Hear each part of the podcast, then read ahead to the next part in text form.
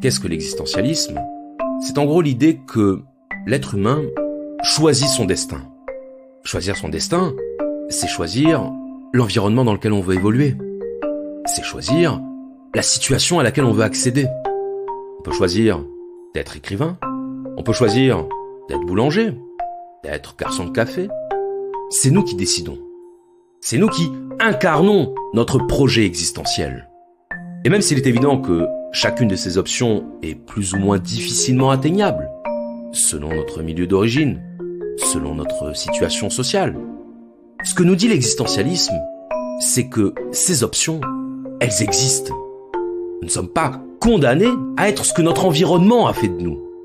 L'important n'est pas ce qu'on a fait de nous, mais ce qu'on fait de ce qu'on a fait de nous.